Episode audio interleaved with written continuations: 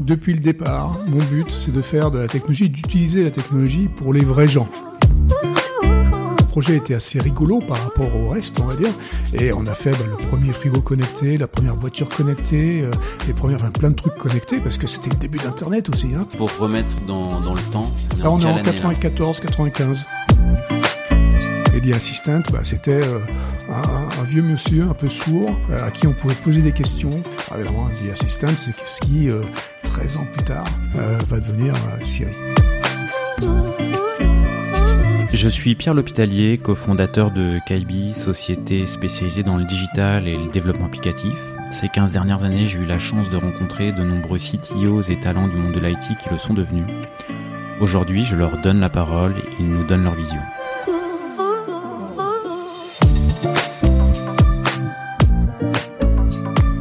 Aujourd'hui, nous ne sommes pas deux, mais trois. Je suis en compagnie de Luc Julia et Audrey Boixel. Euh, Audrey Boixel qui est développeuse .NET chez Kaibi et qui est fan de toi, Luc. Elle a lu ton livre, elle te suit, elle adore les sujets qui tournent autour de l'IA. Et euh, elle m'avait conseillé, suggéré de te contacter pour une interview CTOs que je te remercie d'avoir accepté. Salut Luc Bonjour, euh, avec plaisir. Je suis là, je suis très content d'être ici. Et, et au menu, on va avoir, on va avoir pas mal de sujets. On va bah, revenir notamment sur euh, sur ton parcours, euh, aux multiples, aux multiples vies, euh, réussites, succès et fierté. Voilà, trois trois grandes parties euh, euh, sur de la recherche, de l'entrepreneuriat et dans des plus grands groupes. Mais tu vas nous en parler un peu plus tard. Et puis au menu, je pense qu'on fera un petit focus sur l'IA. Euh, sur l'IoT, euh, on essaiera d'ouvrir le capot technique de ces sujets-là. Euh, on fera un petit focus sur le management également. Et si on a un peu de temps, on parlera de la R&D en France et du monde de demain ou après-demain. Avec plaisir, allons-y. C'est Ça- parti. Ça, ça fait euh, bon, ça fait pas mal de choses, mais euh, bah, peut-être justement bah, pour démarrer, euh, revenir euh, revenir sur ton parcours. Est-ce que tu peux te présenter et euh, nous présenter bah, les voilà les étapes fondatrices de ton parcours euh, et tes plus grandes fiertés, voilà sur les les trois grosses euh, les trois grosses phases professionnelles que tu as eues, à la fois la recherche, la start-up et plus récemment euh, bah, les, les plus grosses entreprises. Ouais, alors j'aime bien diviser mon, mon, mon parcours, on va dire, en trois grosses phases, effectivement, mais il faut commencer par le début. Hein. Et le début, c'est euh, il y a très très longtemps à Toulouse, là où je suis né. Et euh, j'ai commencé euh, ma, ma carrière de chercheur ou de trouveur plutôt euh, quand j'avais 9 ans. Euh, enfin, à 5 ans déjà, je disais que je voulais être chercheur au CNRS, donc ça c'était euh, assez bizarre déjà. Mais, euh, mais à 9 ans, le- ma première réalisation, c'est un robot pour faire mon lit. Oui. Alors je suis excessivement fier euh, de, de cette chose-là. Ça a jamais bien marché. Hein. Donc je suis pas fier du robot lui-même parce que le robot lui-même n'était pas terrible, mais j'ai mis certainement des, des dizaines, des centaines d'heures à le faire, donc beaucoup plus que ce que j'aurais mis à faire le lit euh, lui-même, hein, euh, mille fois. Mais euh, mais euh, voilà, ça prouve que je faisais depuis le départ. Mon but, c'est de faire de la technologie, d'utiliser la technologie pour les vrais gens. J'étais un vrai gens. hein, à l'époque, Euh, et donc je, je voulais faire quelque chose pour moi, en l'occurrence, pour que je fasse mon lit, enfin pour que ce robot fasse mon lit. Euh, et puis le lit, c'est pas euh, comme aujourd'hui. Hein. C'est-à-dire qu'aujourd'hui, vous avez tous des couettes, là c'est fastoche, vous mettez, c'est facile. Non, à l'époque, le, le, le lit, c'était euh, le, le drap au carré, la couverture, machin. Il fallait border les trucs et tout. C'était, c'est- Et- c'était autre chose. Il ressemblait à quoi ce robot? Elle ressemblait à rien. hein. il, faut, il faut bien dire les choses. Alors c'était, j'avais pris un vieux, un vieux moteur d'aspirateur. Euh, qu'il a fallu découpler évidemment. Donc c'était ça en fait le challenge. hein. Quand on a 9 ans, on comprend rien à la physique quand même, hein, il faut être clair, hein, et puis surtout encore moins à la mécanique peut-être. Et donc euh, il avait un bras, un bras articulé euh, qui permettait effectivement de border, parce que euh, le moteur d'aspirateur était lui-même aussi mis sur une sorte de plateforme qui tournait autour du lit, parce qu'il fallait donc border les draps petit à petit. Donc c'était un truc qui faisait, qui, qui, qui était un bras articulé qui bordait globalement le, le truc à l'intérieur. Il fallait poser le drap sur le lit. Et puis, euh, et puis voilà, il avait un joli gant blanc euh, avec de la mousse dedans pour pas trop déchirer les draps, mais il en a quand même déchiré quelques-uns. Euh, voilà, donc bon, c'était mes, mes, premières, euh, ce que j'appelais, je faisais de l'électricité à l'époque, d'accord? Euh, bon, voilà, ça, ça a commencé comme ça. Après, j'ai découvert relativement rapidement l'électronique, et puis ça a découlé automatiquement vers l'informatique parce que c'était le début de l'informatique. je, je reviens sur ce robot à 9 ans. C'est tout seul. Ah ouais, ouais, complètement tout seul. Ouais, bah, L'histoire fait que j'étais un peu tout seul. Euh, donc, euh, donc oui, c'est complètement tout seul. C'était une volonté de, de, jouer avec ces trucs-là parce que c'était, ça me fascinait, quoi. Donc, euh, ouais, c'était Lego à toi. Euh, ouais, donc c'était. Mais bref, donc Informatique est arrivé rapidement. Euh, j'ai eu l'opportunité d'avoir des ordinateurs assez assez jeunes euh, et les, pas les désosser forcément, mais quand même comprendre comment ça marchait dedans et donc faire beaucoup d'assembleurs, ce qui s'appelait l'assembleur à l'époque. Mhm. Donc on sait pas du langage, c'est le langage machine. Hein, donc ça j'ai fait pas mal. Donc un, un, bidouilleur un peu, un peu pirate, un peu bon, enfin tout ce qu'il fallait quoi. Le minitel est là aussi. Hein, je casse un peu le minitel aussi. Euh, bref, donc euh, donc voilà, pas mal d'ordinateurs, cours d'informatique que je donne. Euh, aux adultes alors que j'ai, euh, je sais pas, 12, 13 ans. Euh, et, voilà, donc j'adore ça, je suis tombé dedans, c'est, c'est comme ça, je continue mes études, je fais mes études, je, j'arrive à ce que je voulais faire à 5 ans, c'est-à-dire que j'arrive dans un labo du CNRS pendant ma thèse. Et là, c'est euh, c'est la, la, tristesse, la tristesse totale, où j'ai l'impression d'avoir échoué parce que c'était pas du tout ce que je pensais. Euh, moi, j'imaginais. Pendant 20 euh, ans, tu, tu, c'est ton rêve de gosse que tu réalises et. Euh... Exactement. Donc j'arrive dans ce labo, je suis super fier de moi, mais, euh, mais je réalise très très rapidement, au bout de quelques semaines, quelques mois, que c'est pas du tout ce que je pensais. Moi, je, pour moi, et on va voir dans la suite, la, euh, le, tout ce qui est recherche, tout ce qui est trouver des trucs, c'est en équipe. c'est avec des gens. c'est pas tout seul. On n'est pas des génies, hein, donc on est obligé de travailler avec des gens. Et là, euh, une des premières choses qu'on me dit quand j'arrive dans ce labo, c'est euh, écoute, tu peux pas collaborer avec euh, l'URA 800, je sais pas combien de Grenoble. L'URA, c'est l'unité de recherche. Oui. et donc, tu peux pas travailler avec ces gens-là parce que sinon, ils vont avoir plus de sous que nous. Alors, exactement ce qu'il fallait pas me dire. Ouais. Ah, parce que ça, je m'en fous. Les sous, je m'en fous. Donc bon, c'est facile à dire, hein, mais bon, c'est comme ça. Et, et donc, donc du coup, j'étais déçu. Ça m'est tombé un peu sur la tête comme ça. Bon, il se trouve que j'avais un peu de chance, que j'étais, euh, j'avais écrit des petits papiers, des trucs et tout ça, donc il y a des gens qui me connaissaient. Donc quand j'ai commencé à envoyer des petits, euh, des petits messages autour de moi en disant je suis malheureux, euh, sortez-moi de là, il y a quelqu'un qui m'a proposé d'aller au MIT. Alors MIT, bon, c'est quand même pour un informaticien, on va dire que c'était pas un truc. Pas mal. ouais, c'était pas trop trop mal. le problème, c'est que MIT au mois de juin, c'est super chouette. MIT au mois d'octobre pour un Toulousain c'est un tout petit peu moins chouette, c'est-à-dire qu'il fait frais. Il fait quand même frais à Boston. Euh, donc, euh, et c'est important pour moi l'environnement. euh, J'aime bien aller me promener quand il fait beau. On, comprend entre les lignes que tu vas quitter le MIT rapidement, voilà. mais vraiment à cause du temps, du coup? Ah ouais, vraiment à cause du temps. Ouais. Donc ça c'est clair. un tournant de carrière ah ouais, non, à cause de la météo. et il se trouve que les gens qui m'avaient contacté au moment où j'ai choisi le MIT, il y en avait qui m'avaient contacté depuis la Californie. Donc euh, bon, bah, je me suis dit, la Californie, il va faire meilleur. Et il fait meilleur. D'accord? Donc euh, bah, ça c'était il y a presque 30 ans euh, et depuis je suis resté collé euh, dans la Silicon Valley donc euh, où je suis arrivé et, et, où j'ai découvert quelque chose d'extraordinaire le monde des des gens qui coopèrent. Donc exactement le contraire de ce qu'on m'avait fait miroiter au CNRS. Euh, et voilà, donc je suis resté là-bas, j'ai fait, j'ai fini mes 10 ans de recherche, hein, parce que j'aime bien faire des, des décades, donc euh, j'ai fait de la recherche, j'ai créé un labo, ce qui était aussi étonnant pour moi, parce que j'avais donc, je sais pas, 25, 28 ans, un truc comme ça, et, euh, et j'avais le schéma classique français du CNRS, où on est euh, chercheur 1, chercheur 2, directeur 1, directeur 2, enfin bon, les trucs euh, avec des, des grades et tout ça. Là, parce que bon, comme j'étais un passionné, je travaillais, je sais pas, 100 heures par semaine, même plus, bon, c'était bah, du grand n'importe quoi travail à ce niveau-là. C'est pas du travail. Moi, je m'amusais de toute façon. Donc, et, donc, euh, avec euh, mon camarade que j'ai retrouvé, euh, on est arrivé pratiquement ensemble avec Adam Shire, un Américain qui arrivait de UCLA pratiquement en même temps que moi au SRI, Center for Research. Euh, donc on est arrivé ensemble, on, on s'amusait comme des fous, et euh, au bout de deux ans ou quelque chose comme ça, on nous dit, bah, vous, vous êtes quand même un peu timbré, est-ce que, est -ce que vous voulez qu'on vous donne un labo? Alors non, bah, Quand, c'est qui qui vous le C'est le directeur, c'est le, c'est le CEO, ce qu'on appelait le CEO, le PDG, parce que les labos de recherche, c'est pas des directeurs, c'est des PDG. Et donc euh, le PDG de, du, du, labo de SRI, SRI, c'est une sorte de mini euh, CNRS dans le sens où c'est un CNRS mais avec tout le monde sur place. D'accord. Donc 3000 chercheurs, enfin un truc un peu, un peu hardcore, hein. Donc dans, tout le, dans, plein de domaines, etc.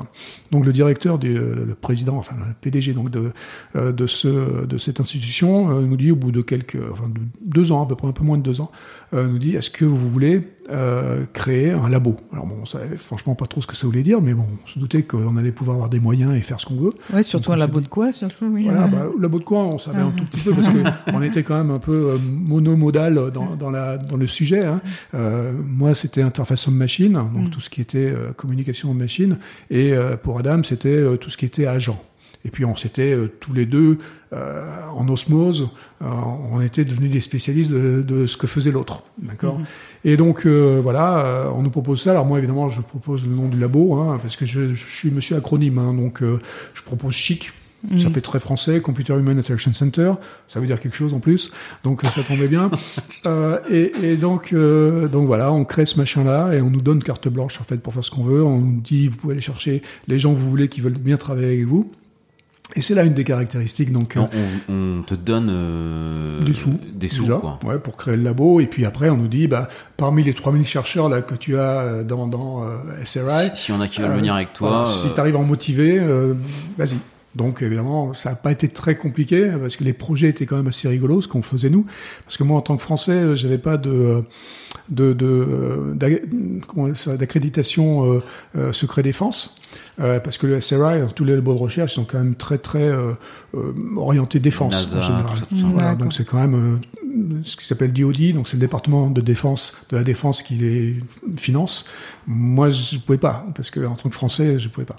Donc, mais du coup, nos projets étaient assez rigolos par rapport au reste, on va dire.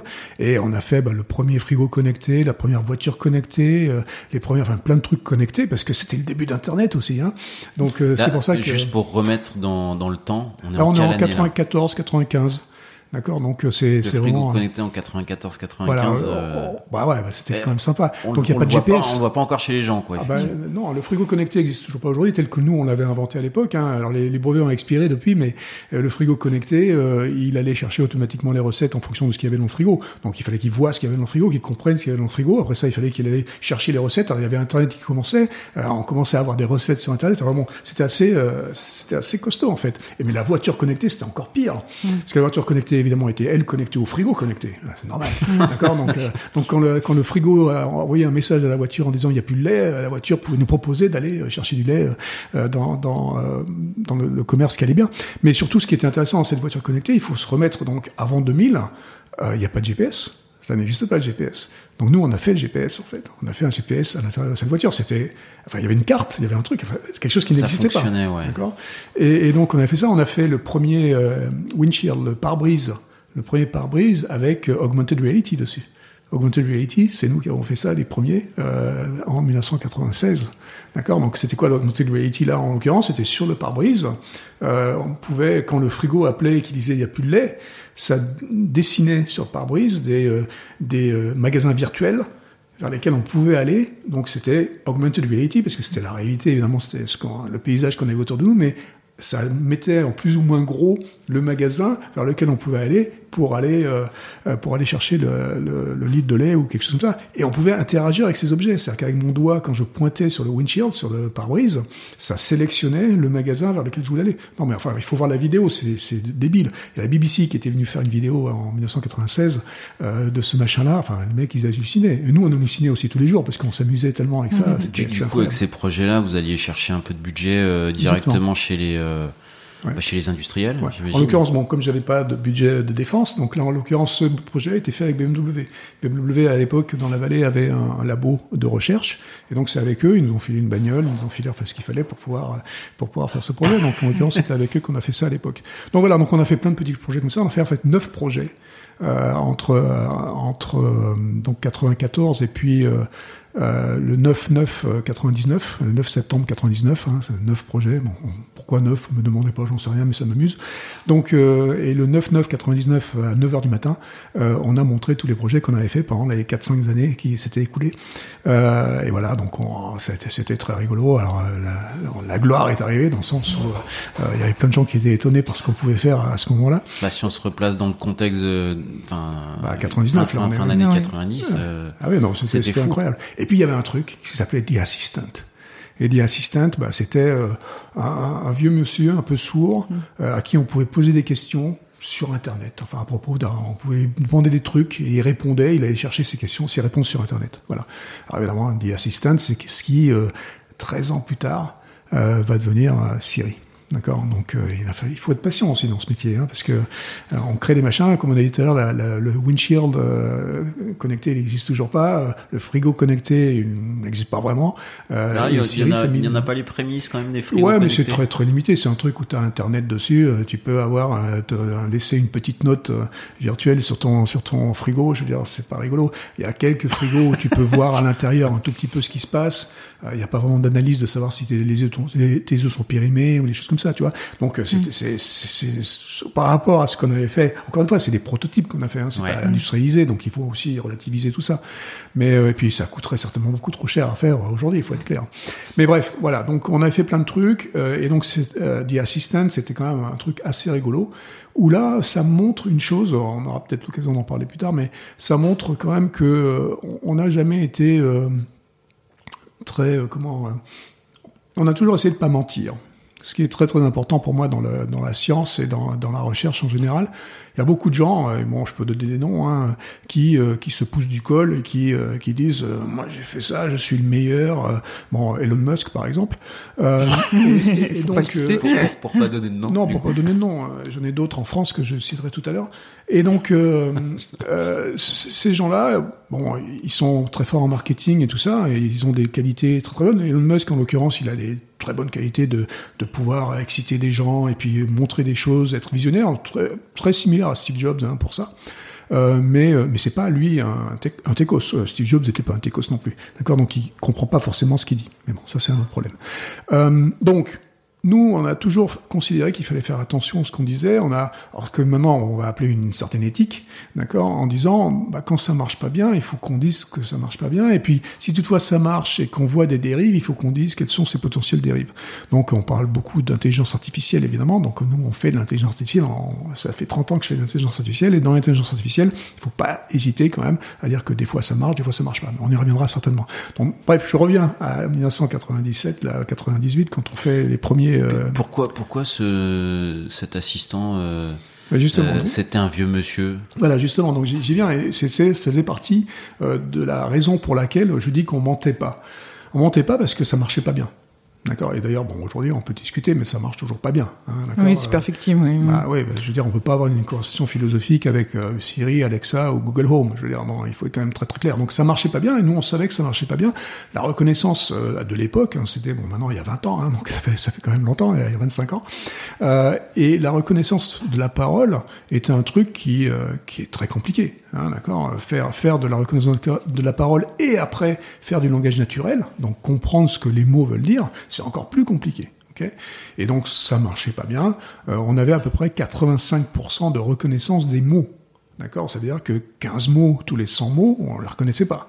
Alors quand vous avez un bouquin où il vous manque euh, sur une page de 300 mots et il vous manque 45 mots, ça commence à être compliqué de comprendre le sens Ouais. de la page. Donc il faut, il faut se remettre un peu dans ce contexte-là. Et nous, on était, on savait qu'on n'était pas très bon. On était Aujourd'hui, aujourd'hui, c'est combien? Bon, oui, aujourd'hui, on arrive à de 95%, donc il te reste quand même. euh, bon, il te manque des mots, mais il t'en manque moins, Avec donc c'est plus 5%, facile. euh, ouais, tu arrives à plus, ouais. tu arrives à faire mieux, donc aujourd'hui, c'est mieux. mais euh, il y a encore des petits problèmes, mais on va voir, les problèmes, ils sont plus dans la reconnaissance des mots, maintenant, ils sont dans la reconnaissance du sens, d'accord, du ce qu'on appelle le natural language, donc le langage naturel. C'est ça qui est compliqué. Mais, donc je reviens, mais euh, mon petit, euh, mon petit euh, assistant, pourquoi on l'a fait vieux? Parce que bah, il était un peu sourd en fait. Donc euh, bah, il manquait des mots quoi. Donc euh, donc on on voulait pas faire mentir ça. On disait nous on n'est pas on est aussi bon que les autres. hein. Franchement, les MIT et autres, ils faisaient des systèmes qui étaient similaires, et c'était peut-être 1% mieux que nous, ou des choses comme ça. Mais on disait, on n'est pas les meilleurs, mais comme on n'est pas les meilleurs, on va faire quelque chose de rigolo. et, et donc c'est là où ça, ça a commencé à un peu prendre, et donc on a fait ce vieux monsieur, et, et les gens, quand ils arrivaient, c'était un kiosque à l'époque, c'était pas encore sur un téléphone, hein. donc c'était un kiosque, un ordinateur, on s'avançait vers le machin, le pépé, il tendait l'oreille, il essayait de comprendre, et il parlait avec une voix un peu vieille aussi, enfin c'était du TTS très mauvais, du text-to-speech très mauvais, hein. donc Donc enfin c'était c'était tout euh, assez mauvais, mais en même temps ça engageait les gens parce que les gens ils voyaient ce vieux pépé qui essayait de comprendre ce qu'on lui disait et puis donc on, on parlait plus lentement. Enfin on faisait en sorte que en fait on augmentait la reconnaissance comme ça.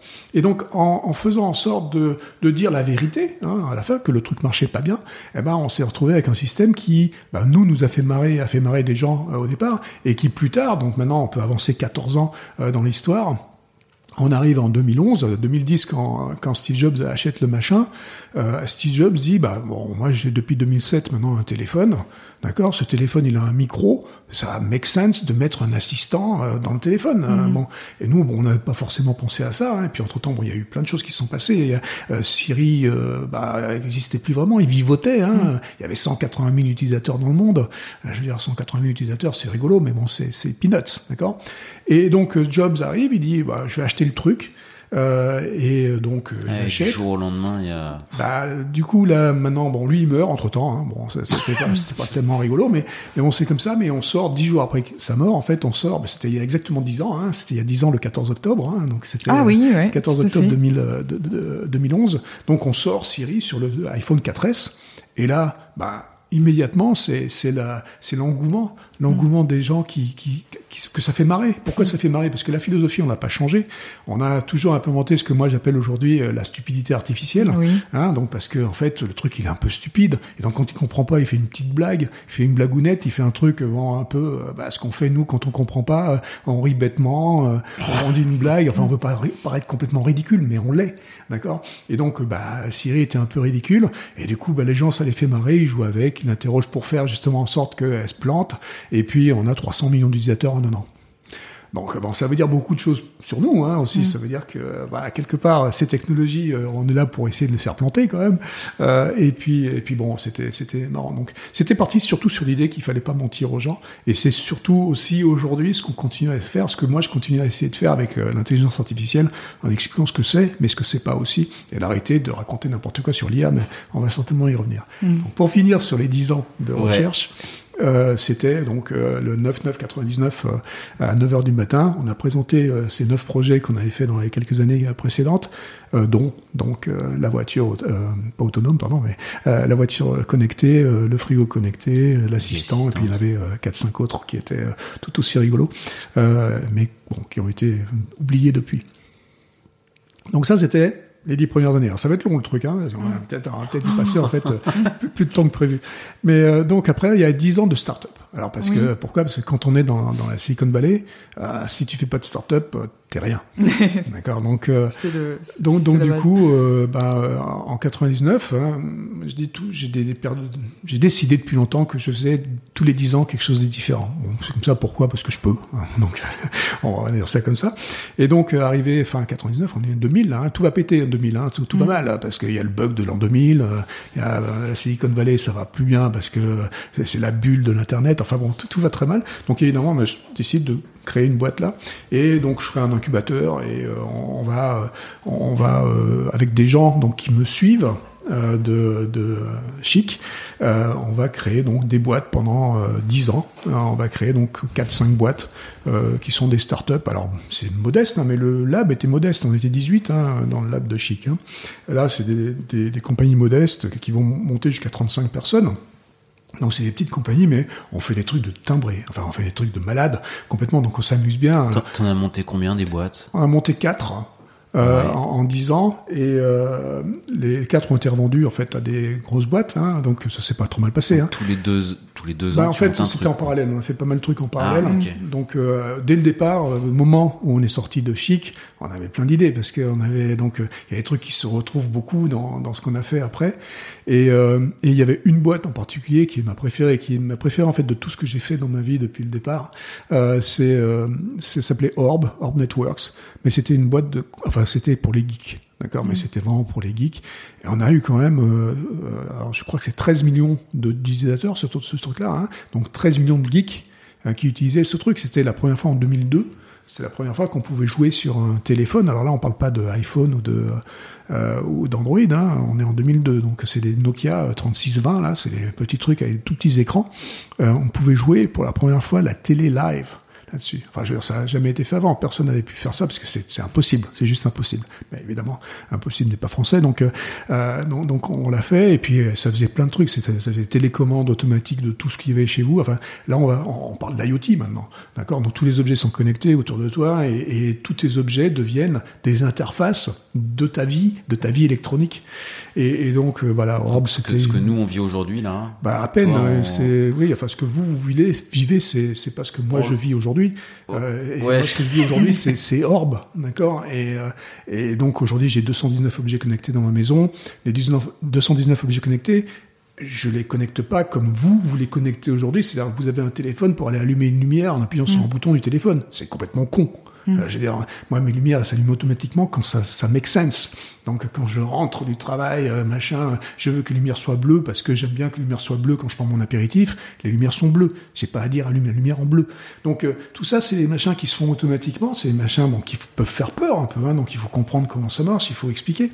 Mais, euh, mais voilà. Donc, euh, donc euh, Orb, c'était ça. C'était un machin Tu de. continues d'en rajouter des, des objets? Ah, mais non, hein, dès, dès qu'il y a des trucs nouveaux, je veux dire, j'avais pas de tondeuse à gazon euh, connectée jusqu'à il y a encore 2-3 ans. hein. Maintenant, j'ai une tondeuse à gazon connectée parce qu'il y en a sur le marché. Donc, euh, Tu donc voilà. préfères que la, la pelouse soit tondue quand tu arrives chez toi.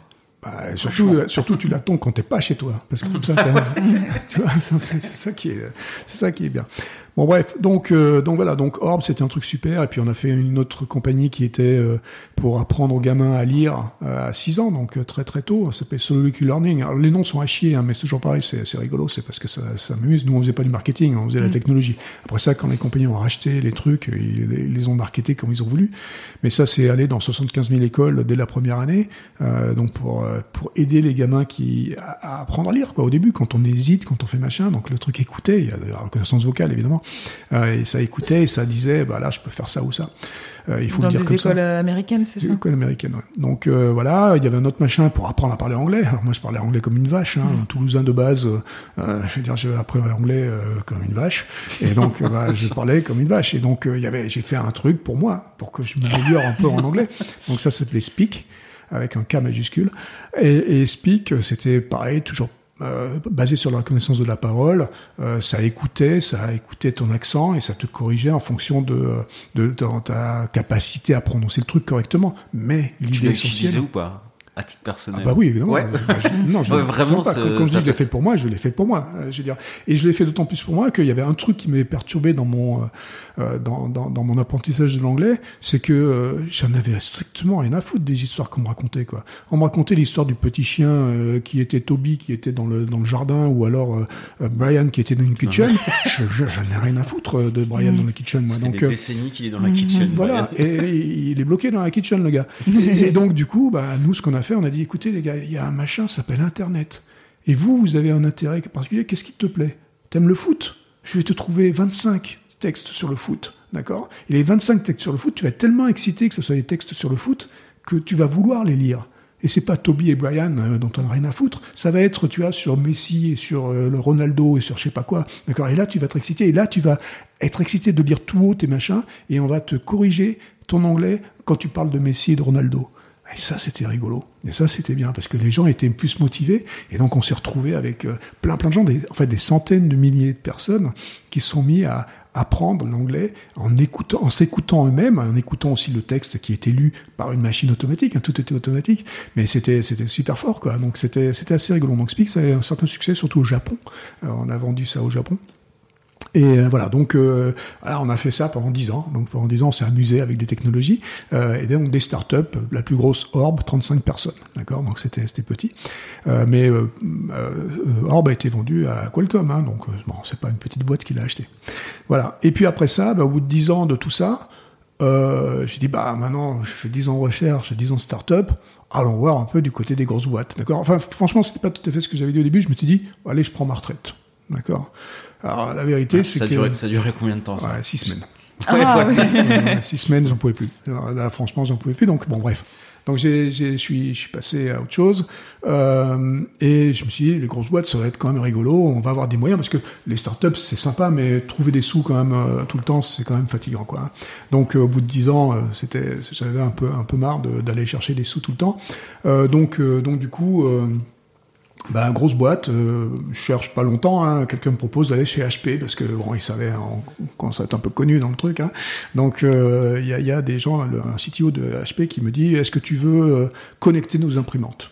Parce que toi, tu as connecté plein de trucs déjà. Nous, on va faire une, des apprendre connecter. On sait pas exactement ce que ça veut dire. Je, bah, allons-y, oui. Donc, il me file 250 mecs, là, le premier jour. Bon, déjà, moi, je sais pas comment ça se marche, ça marche, ça, d'accord, parce que j'ai l'habitude de 35 mecs, donc 250. Ah oui, c'est, c'est pas du tout la même, la même, la même chose, voilà, oui. Donc, c'est plus gros. Il me donne, bon, du pognon et des gens. D'accord, bon, très bien. Et euh, donc le projet, en fait, en six mois, on connecte, on crée ce qui s'appelle ePrint, hein, c'est toujours ce qui est fait par HP aujourd'hui, et on crée ePrint, donc des serveurs, euh, des ordinateurs, euh, des, pardon, des, des, imprimantes qui sont connectées, et puis on fait des trucs, on peut depuis un téléphone, parce que maintenant on est en 2010 là, hein, depuis un téléphone, on peut aller envoyer un document qui va s'imprimer automatiquement sur l'imprimante. Incroyable. Mmh. Pour, pour, la petite anecdote, quand j'ai quand j'ai lu euh, ton bouquin, je, je, me suis dit mais tiens c'est c'est quand même rigolo ce que tu as fait chez HP et ce que tu as mis en place chez HP.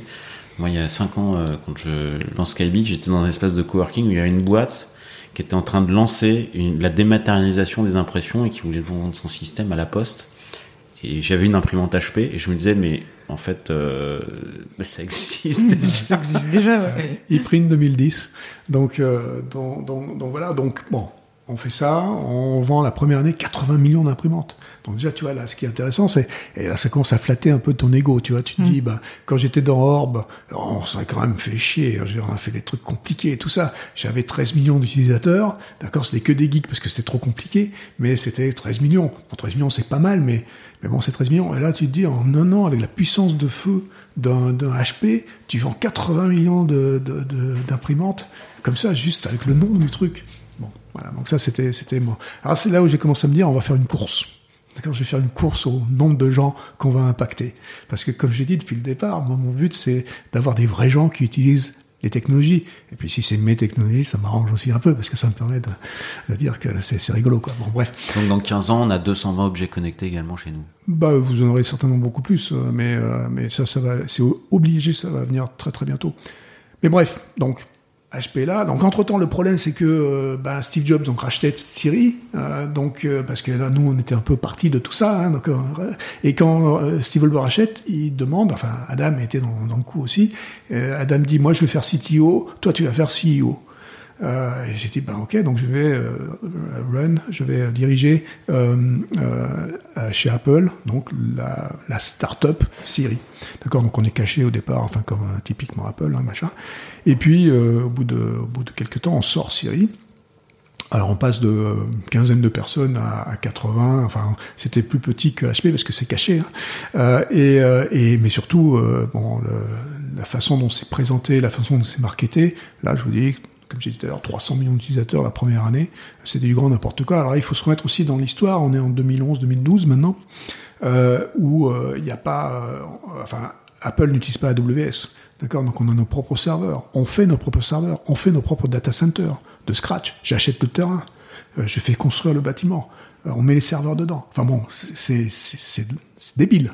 Je dire, il faut, mais c'est ce qu'on faisait à cette époque-là.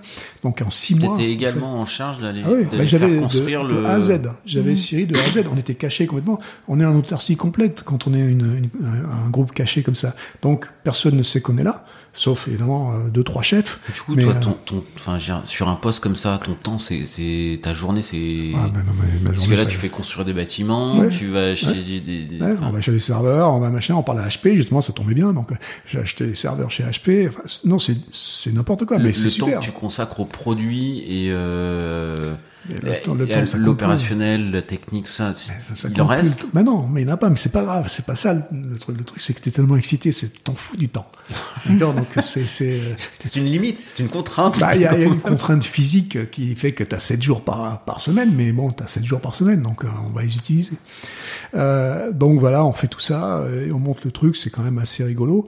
Euh, sauf que bah, Steve Jobs est mort, donc depuis, donc la vision a un peu disparu parce que c'était vraiment lui qui poussait le machin. Hein, c'est lui qui avait compris qu'on pouvait faire un truc rigolo. C'est lui qui avait compris les limites aussi. Et je me retrouve euh, avec un, un chef qui s'appelle Scott Forstall, euh, qui est complètement con, hein, donc euh, qui comprend rien surtout euh, à, à ça. Il était lui, il était iOS, hein, le gars, il a fait iOS. Bon, il était peut-être très fort en iOS, euh, très bien pour lui, mais il était complètement con humainement et complètement euh, obtus à toute euh, à toute innovation. Donc euh, donc c'est pour ça d'ailleurs qu'il n'a pas été choisi à son grand dame euh, comme successeur de Steve Jobs. Mais ça, c'est une autre histoire euh, qu'on va pas raconter ici parce que c'est pas. Euh, donc, euh, donc voilà, donc au bout d'un moment, nous, ça nous saoule parce qu'on se rend compte que euh, on sort Siri avec cinq domaines de compétences, hein, euh, qui sont euh, le calendrier, euh, qui sont la possibilité de passer des coups de fil, de faire des textes, de commander un restaurant, enfin de, de réserver un restaurant. Donc bon, cinq domaines en gros. Et puis euh, on pousse, moi je pousse pendant un an pour essayer de rajouter euh, en comité avec mon cher Scott, euh, essayer de rajouter des domaines parce que ce qui est rigolo c'est de faire en sorte que euh, ben, le, le- le petit pépé dont je vous parlais tout à l'heure là euh, en Il rajeunit un peu. 1997, Ouais, bah, surtout, lui il avait 35 domaines, d'accord?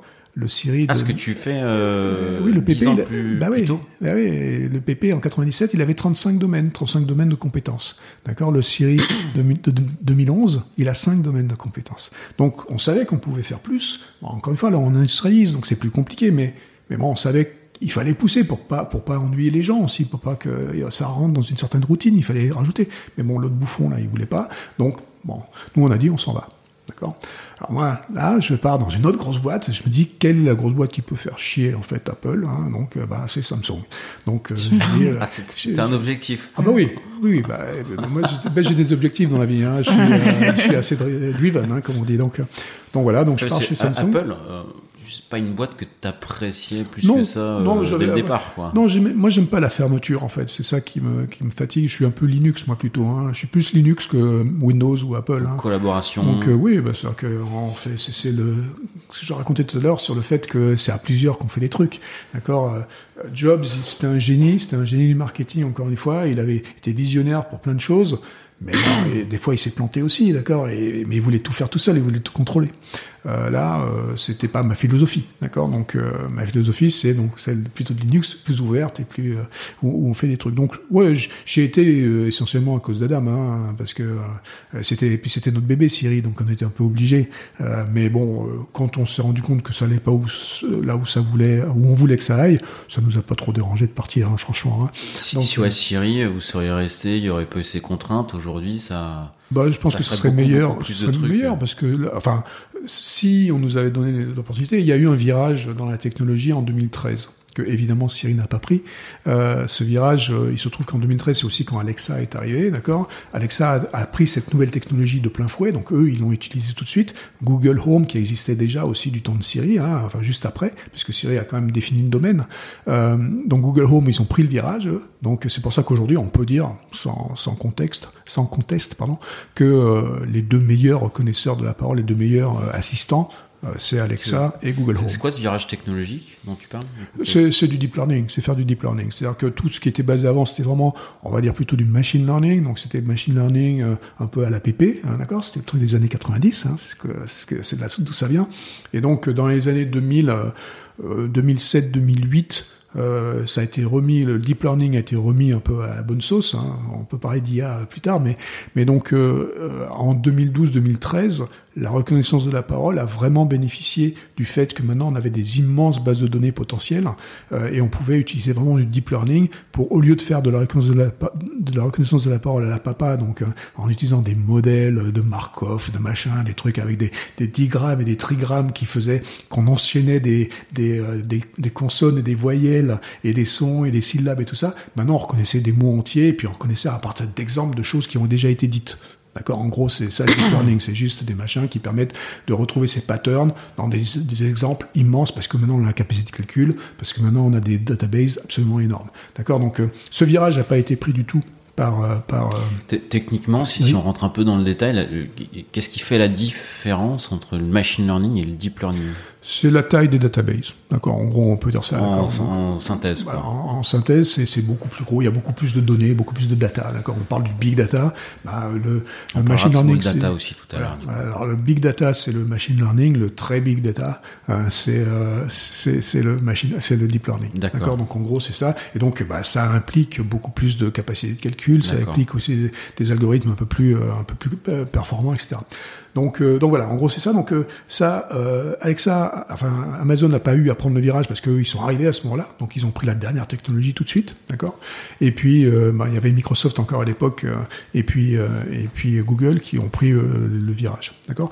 Depuis, euh, Cyril a pris le virage, hein, mais ils l'ont pris en 2016-2017, donc euh, bon, beaucoup plus tard. Ouais, ils avaient un Maintenant, train de ils sont- retard, C'est pour ça coup, que euh, ils sont pas, c'est pas bon en ce moment. Bon, c'est toujours un peu rigolo, mais c'est pas bon. Euh, donc, donc voilà, donc ça c'était euh, c'était après Samsung, mais Samsung je- quand, j'ai dit je vais je vais aller à Samsung, j'ai dit je vais pas faire du speech machin comme ça parce que Samsung avait aussi un reconnaisseur hein, qui fait rire. Alors vous avez peut-être pas des euh, des Samsung, mais euh, ça s'appelle Bixby le reconnaisseur sur euh, sur Samsung. Et là dès le départ j'ai dit moi je touche pas à ce truc, hein. c'est pas la peine, c'est une grosse merde, donc euh, j'y touche pas. Bon, excusez-moi Samsung. Euh, donc, euh, donc donc du coup. euh, Sans filtre. non, mais bon, il faut dire la vérité. Je- je- de toute façon, j'étais très clair. J'ai dit ce truc-là, ou on change tout. Et donc là, je veux bien essayer de faire quelque chose. Ou alors, vous voulez garder vos 1500 Indiens qui travaillent dessus. Euh, et là, bon, bah, moi, je peux pas y toucher. Donc, ils voulaient garder les 1500 Indiens qui travaillaient dessus, donc j'y ai pas touché. Et du coup, j'ai dit, bah, je vais faire autre chose. Je vais, je vous propose de connecter, de faire des objets connectés. Donc, de revenir. à- J'ai deux amours, vous avez compris. Hein, Mm, c'est oui. les interfaces homme-machine et l'IoT. Hein. Donc, euh, les objets connectés. Et, et donc, euh, bah, j'ai dit là, je vais. euh, pourquoi En fait, j'ai cho- choisi Samsung. Bon, c'est vrai que c'était rigolo que ça soit un peu le concurrent d'Apple, mais la vérité, c'était mon analyse, c'était que c'est l'endroit, la boîte qui vendait le plus d'objets tout court. Un milliard d'objets vendus par an. Un milliard d'objets. Ils n'étaient pas connectés. Je veux dire, Ils sont pas connectés. Alors, il y a des téléphones, oui, ils sont connectés, mais pas avec le reste. Les télés n'étaient pas connectées. Les- Là, là, on est en 2012-2013, d'accord donc c'était une aberration pour moi. J'ai dit, je vous fais une plateforme de connectivité de tous vos objets. Ah Oui, parce que là, il y avait un vrai terrain d'opportunité, du coup. avec- Évidemment, il y avait, bah, t'as les aspirateurs, t'as les machins, Ouais. t'as, plein de trucs, c'est rigolo, quoi. Et donc, euh, donc, je leur dis, euh, je vais vous connecter tous vos objets. Et donc, mon objectif, c'est de connecter un milliard d'objets en un an. Bon, alors j'avais un peu, euh, un peu anticipé. C'est ambitieux. un peu ambitieux, donc c'était un peu trop ambitieux. On a mis trois ans, d'accord? Mais en 2016, on a sorti donc une plateforme euh, qui, euh, qui connectait tous les objets de Samsung et euh, Samsung a décidé de, de, de le prendre. Et puis bon, euh, entre temps, on avait racheté des morceaux aussi, un truc qui s'appelle SmartThings, euh, qui, qui a fait partie de l'écosystème et tout ça. Donc on, on a mélangé tout ça. J'avais un petit groupe d'une soixantaine de personnes et on a fait, on a fait ça et c'était super rigolo, c'était super sympa. Voilà. Donc on a fait, c'était un peu compliqué. Hein. J'ai été obligé de déménager à Séoul parce que je suis un peu têtu comme garçon aussi, donc euh, les gens y croyaient pas vraiment. Donc j'étais habité à Séoul pendant six mois. Je frappais à la porte de Monsieur Samsung tous les jours pour lui dire qu'il fallait qu'il prenne notre truc.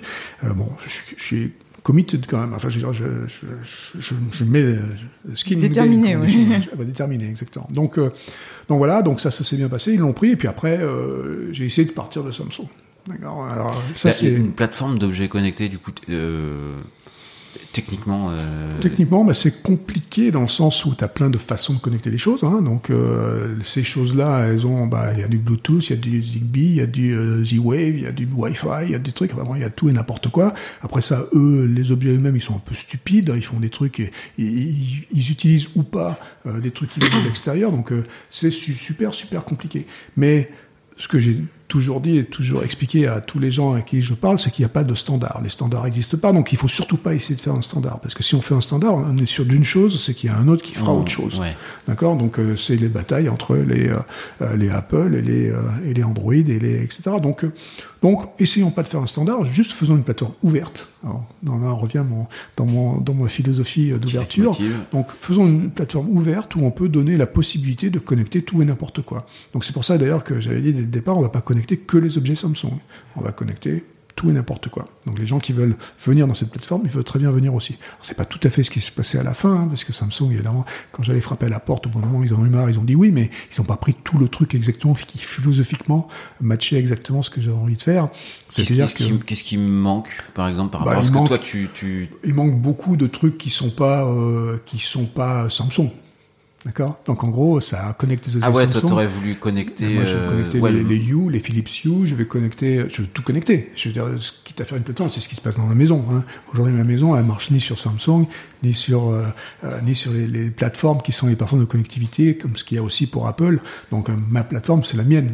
Elle est connectée à mon cloud. J'ai mon cloud dans la maison, d'ailleurs, qui est un cloud privé. D'accord Parce que mon cloud, il parle pas au cloud. Mon cloud, il parle à ma maison. Et il parle à moi. Bon, bref.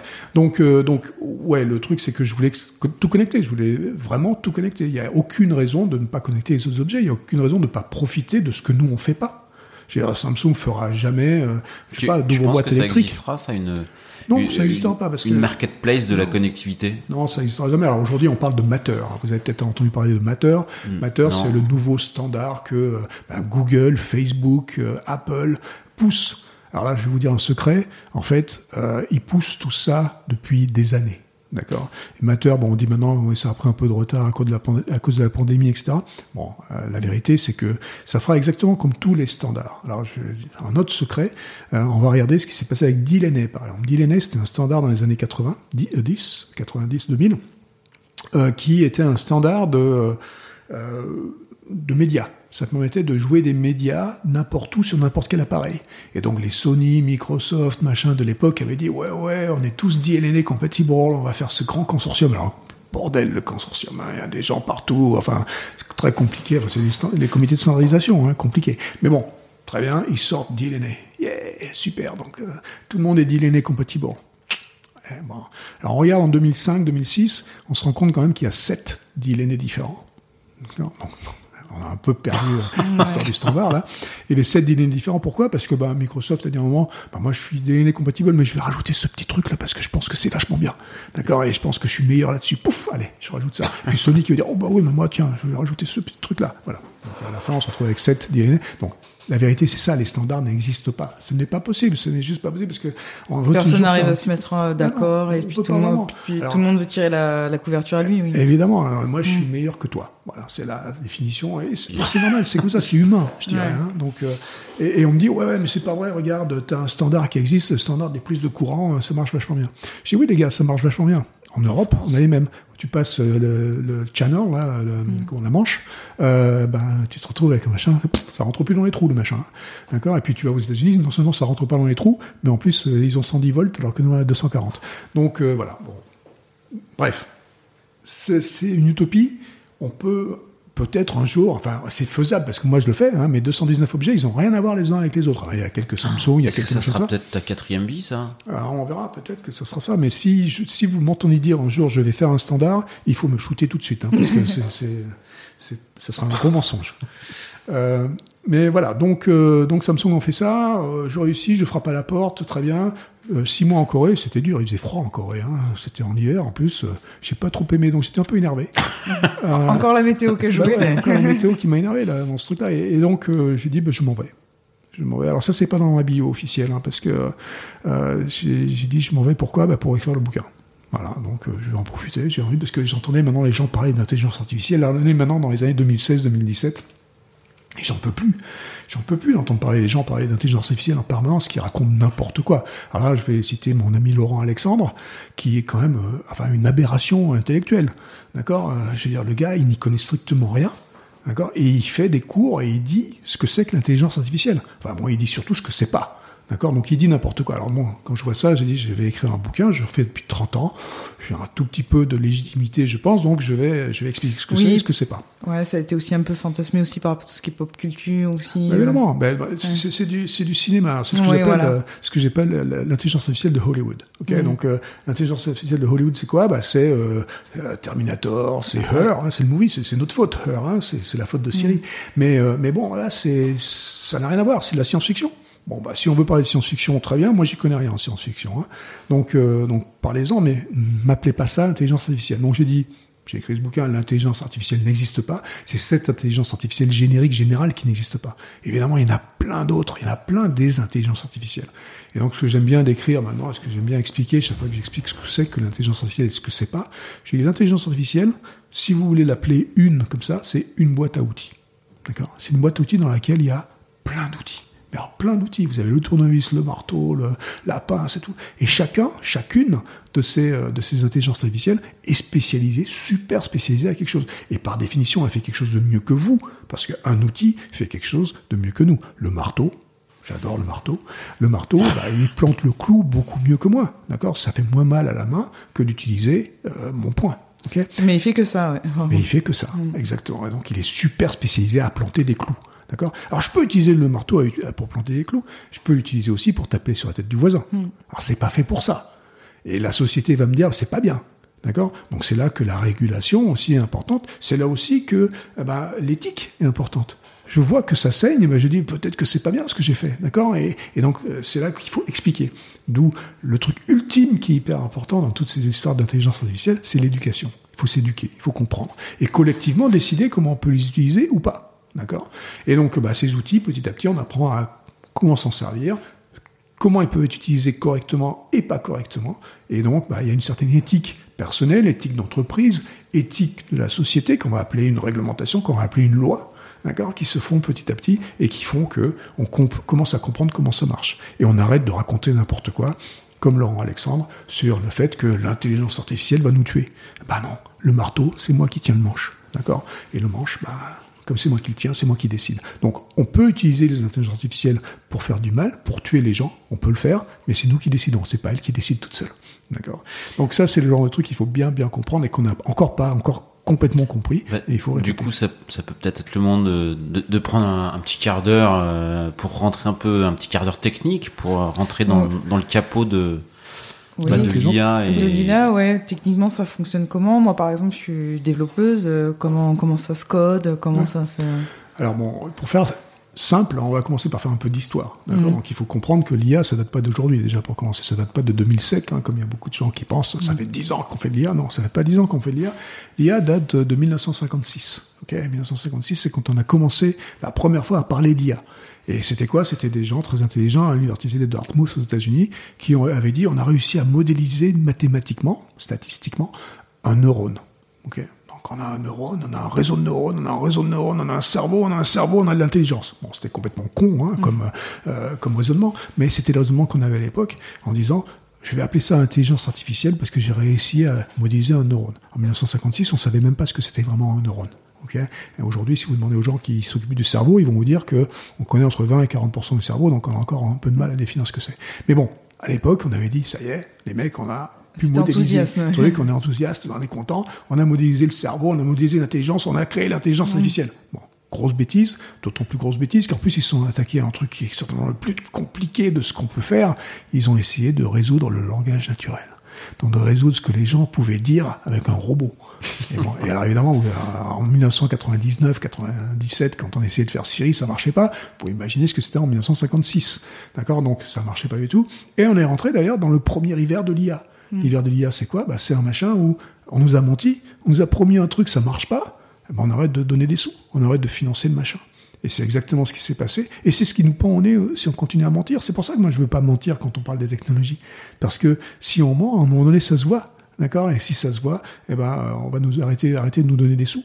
Donc, disons ce que c'est vraiment l'IA. D'accord? Et à ce moment-là, on peut bah, nous financer pour ça. Bon bref, donc en 1956, l'IA c'était un truc qui était une fonction mathématique statistique, mais qui a été abandonné relativement rapidement. Très très rapidement après ça, dans les années 70, est arrivé un autre type d'IA qu'on a appelé aussi IA, qui était cette fois-ci non plus de, des statistiques, mais de la logique. D'accord? Mmh. Donc c'est ce qu'on a appelé les systèmes experts. Et ces experts ont été pendant très très longtemps populaire, hein, 70, 80, 90, euh, les systèmes experts étaient là. Et c'est quoi un système expert? C'est de la logique pure, c'est-à-dire que c'était des règles, des bases de règles, si machin à leur truc, et alors, puis on faisait des trucs séquentiels, d'accord, et puis ça, ça, déroulait des trucs. Alors c'était très compliqué, hein, ça peut être des arbres avec des si et des et des oui, non, machin. Enfin, vous pouvez imaginer. Donc, on va avoir des arbres très très compliqués qui peuvent faire des trucs hyper complexes et qui vont être globalement facile à résoudre. On peut faire des erreurs dans la façon dont on va brancher les arbres, mais ça marchait relativement bien les systèmes experts. Mais c'est hyper déterministe, Parce que bah, c'est de la logique.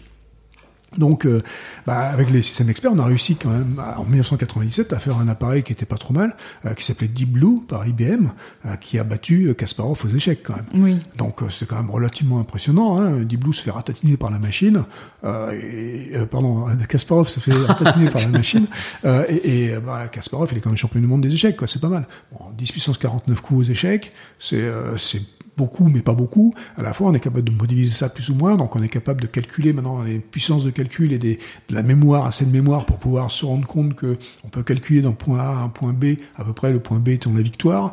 Et donc du coup, ben, en fait, il a aucune chance, pas Enfin, lui, il a 10, 20 coups d'avance. La machine, en gros, elle a coup, tous les coups d'avance. Donc, c'est assez logique qu'on puisse faire ça parce qu'un jeu, bah, un jeu, il a des règles. Et là, ce qu'on fait, c'est un truc avec des bases de règles. Donc, mm. bon, c'était assez, assez logique qu'on puisse y arriver. Bon, compliqué quand même, hein, compliqué. Mais bon, oui 97 donc. Est-ce que deux, bien. alors du coup aux échecs, deux IA qui s'affrontent et qui peuvent calculer tous les coups à l'avance, elles font comme au morpion, c'est égalité? Ouais, c'est souvent égalité. Quand tu regardes à la fin, tu as ce qu'on appelle le pat. Hein, Et donc, tu as, un pat, quoi, parce que de toute façon. Euh, ouais, c'est déterministe. Euh. Bah, c'est pas. Ouais, enfin bon, euh, des fois, tu peux prendre un chemin qui est pas le bon. D'accord? Donc, parce que tu as des choix à faire à des moments donnés, donc des choix, ils sont pas forcément bons. Mais bon, en général, ça va donner un gros pat, ouais, à la fin. Et donc, voilà, donc jusque dans les années 60, 90, euh, donc milieu des années 90, on est encore dans du, euh, dans du système expert, on va dire, d'accord? Et là arrive un truc fabuleux au milieu des années 90, euh, ça s'appelle Internet. Et donc Internet arrive avec quoi? Il arrive avec son lot de data, de big data. Et là, on se dit, bah, quand même, maintenant, on commence à avoir euh, des data, beaucoup, beaucoup, beaucoup de data, et peut-être qu'avec ces data, ces méthodes statistiques qu'on avait abordées dans les années 60, peut-être que ça va, redonner quelque chose. Donc, les réseaux de neurones redeviennent à la mode, mmh. d'accord? Et on fait donc, depuis euh, les années 90, maintenant, l'IA quand on parle d'IA aujourd'hui, en général. Il y a plusieurs algos qui modélisent euh, des réseaux de neurones. Il y en a plein. Il y en a plein. Donc aujourd'hui, bah, quand tu regardes, tu vas, tu vas pouvoir avoir sur une, sur une étagère des centaines d'algorithmes qui ont été d'ailleurs améliorés petit à petit. Hein. Il, y a, des trucs, il faut, en gros, c'est aussi ces sortes d'arbres statistiques. Hein, la façon dont tu les élagues, la façon dont tu, dont tu choisis ces, ces, ces, chemins, dont tu choisis les statistiques, en fonction aussi de la complexité des datas que tu veux, euh, que tu veux regarder. Donc il y a plein. Ils ont tous la même philosophie ou il y a des approches différentes? C'est à peu près toute la même philosophie. Quoi. À la fin, c'est que des statistiques. Donc euh, c'est des choix statistiques que tu fais. Mais ça, ça va dépendre donc de la euh, breadth, de, de l'étendue euh, de, des datas que tu vas avoir. Si c'est des datas qui sont vraiment monolithiques dans un truc particulier, tu vas utiliser certains algorithmes. Quand tu vas avoir des datas qui vont être euh, beaucoup plus complexes dans leur euh, dans le nombre de paramètres, tu vas utiliser d'autres types d'algorithmes. Donc il y a tous les jours des nouveaux algorithmes aussi qu'on peut inventer, hein, qu'on peut, peut faire, c'est des optimisations, franchement, aujourd'hui, ce qu'on fait. Mais c'est, encore une fois, que des statistiques qu'on fait. Hein. Donc, donc aujourd'hui, quand tu dis je vais faire de l'IA, tu dis je vais surtout choisir mes datas. D'accord Ça commence par ça. Et donc, je choisis mes datas. Alors, je vais essayer de modéliser quoi? Bah, Si tu fais de l'analyse d'image, ben, tu vas dire, je vais modéliser d'images, il me faut beaucoup d'images. Si tu dis, je veux trouver euh, euh, des tumeurs dans un, euh, de cancer de sein, d'accord? Donc, tu vas avoir des radios de cancer de sein et tu vas faire manger à la machine ça et tu vas surtout les avoir alors tu as deux types de machins. Tu as des machins qui vont être euh, euh, euh, supervisés et des trucs qui vont être pas supervisés. Donc les trucs supervisés tu vas à chaque fois dire bah ça c'est une tumeur ça c'est une tumeur ça c'est une tumeur. Tu donnes bien les coordonnées et tout ça tu dis comment c'est et puis le truc va apprendre ce que c'est qu'une tumeur. Puis des fois tu vas lui dire bah tu vas pas superviser tu vas dire regarde et cherche tu trouves des anomalies des trucs qui sont un peu différents. Le truc va se classifier tout seul. Il va pas avoir, il va pas appeler ça une tumeur, mais il va appeler ça euh, une anomalie, un truc, et puis tu vas pouvoir peut-être trouver des choses avec ça. Donc il y a plusieurs méthodes aussi qu'on peut choisir ici. Disons qu'on va prendre un truc supervisé pour, les, euh, pour, trouver un cancer de sein. Bah, tu vas te voir qu'avec 100 000 images euh, de, de radio, quoi, tu vas, tu vas pouvoir avoir un système qui va reconnaître, bah, un outil qui va reconnaître mieux qu'un radiologue. D'accord Ce qui est normal, parce que le radiologue, il n'aura pas vu dans sa vie 100 euh, 000 images, euh, De, de, de, radio comme ça. Donc du coup, euh, bah, on va se retrouver avec des systèmes, des outils très très performants, mais le truc, il va pouvoir seulement détecter peut-être la gravité de la tumeur et des choses comme ça. Mais il faut toujours qu'il y ait la supervision de l'humain quelque part, parce qu'une fois qu'il va avoir décidé qu'il faut parler d'une patiente plus que l'autre... Comment ça fonctionne Alors du coup, tu nourris... Mhm. Bon, il y a un algorithme, tu, tu nourris de data et en fonction de bon bah c'était un cancer du sein, c'était un cancer du sein, c'en n'est pas un. Comment tu fais évoluer ton poids? Parce que l'IA apprend en faisant évoluer les, les poids statistiques que tu mets. Euh... Ouais, ça va classifier. C'est la classification dont on parle ici, d'accord? Donc tu vas avoir ça va donner une, un certain pourcentage de chance que ça soit effectivement un cancer. D'accord? Donc il va, il va te, te, faire des classifications. Mais ce que j'étais en train de dire, c'est qu'il y a l'humain qui est vachement important parce que de toute façon le radiologue il va pas on va pas mettre à la poubelle parce que lui ben, on va lui mettre en haut de la pile peut-être ceux où il y a les plus grosses tumeurs les plus euh, importantes les plus euh, difficiles à traiter. Et donc lui il va avoir à faire le traitement aussi. Et puis c'est beaucoup d'autres facteurs que juste l'image qui va faire en sorte qu'on va choisir le traitement correctement si pour une raison ou x ou y la patiente est intolérante à ça et mmh. ça et ça donc en fait c'est beaucoup plus compliqué que juste l'image là hein. donc c'est pour ça qu'on va pas tuer les les métiers on va tuer les tâches, mais on va tuer des, métiers. Et ça, on peut y revenir. Bref, les IA, donc ça peut être de l'IA comme ça, ça peut être bon, le speech dont on parlait tout à l'heure, c'est un truc linéaire. Hein, on va parler cette fois-ci, on va reconnaître des sons et puis euh, petit à on va voir que c'est pas des sons qu'on reconnaît mais c'est des mots et, donc on prend des bases de données de mots qui ont été prononcés déjà par plein de gens et puis ceux qui ont les plus grosses bases de données, bah, c'est eux qui ont les plus de chances de faire des bons euh, euh des bons reconnaissances de la parole. Donc euh, et de la même façon, quand on fait de la traduction automatique, par exemple, la traduction automatique, c'est rigolo parce que bah, en fait quelque part les mots, les trucs, ils ont été déjà traduits par quelqu'un, d'accord? Donc encore une fois, celui qui a la base de données du truc qui a déjà été traduit, ben lui, euh, il sait comment on traduit le truc qui a déjà été traduit, parce qu'on va chercher ça dans ses bases statistiques. Voilà. Donc, euh, voilà, l'IA, c'est pas compliqué. Hein. Encore une fois, il faut mettre plein de guillemets quand je dis c'est pas compliqué. Il faut avoir les bonnes datas. Le problème des datas, c'est que par définition, c'est historique. Et donc, ça veut dire quoi quand c'est historique? Ça veut dire que euh, les datas vont certainement avoir des biais historiques. Euh, alors pour ça, on peut citer plein d'exemples. Hein. Il y a un exemple assez récent qui moi me fait marrer, c'est euh, l'exemple d'une compagnie de cartes de crédit qui a décidé de faire confiance à une IA pour euh, définir combien on va donner de sous à la personne qui fait la demande de sa carte de crédit. Donc, bah, l'IA, on lui a fait apprendre des trucs sur une base historique, évidemment. Et curieusement, le système est mis en place et on se rend compte que les femmes ont la moitié de ce qu'ont les hommes, euh, à, situation égale, à âge égal, à, tout égal, salaire égal et tout ça. Ah, c'est bizarre. Mm. Ah ben non, c'est pas bizarre, parce que historiquement, c'est exactement ce qui s'est passé. Et donc, euh, historiquement, la base, c'est ce qu'elle est. Hein. On donnait moins aux femmes historiquement. Et donc, ce qui est plus vrai dans la société d'aujourd'hui, c'était vrai dans la société d'hier, mais l'IA, elle a appris sur les données qu'on lui a données, qui sont historiques. Et donc, l'histoire était biaisée parce que c'est pas normal. Ouais, donc les données utilisées, c'est pas neutre. Et voilà. Donc, alors là, c'est super important et c'est super rigolo et c'est super aussi. Alors, ça commence à nous tordre un peu la tête, là, parce que on se dit, bah, fastoche. Je sais que les femmes ont, euh, ont moins de chances d'avoir le truc, donc ce que je vais faire, je vais débiaiser les datas. Fastoche, ouais, je vais débiaiser les datas, c'est un peu ce que tu disais tout à l'heure. Donc, euh, comment je vais faire pour, euh, pour, pour changer les trucs Pour donner des poids. Donc, je vais redonner du poids aux femmes. Ouais, super. Et là, ça veut dire quoi ce que tu es en train de faire? Ça sera d'introduire ton propre biais. D'accord? Et donc, quand tu commences à introduire ton propre biais dans les datas qui sont déjà biaisés, bah, il faut avoir une super bonne éthique. D'accord? Parce que c'est pourquoi tu as raison, toi? Mm. D'accord? Et bon, voilà. Alors, il y a l'éthique, toi, personnelle, la tienne. Après, il y a l'éthique de ton entreprise.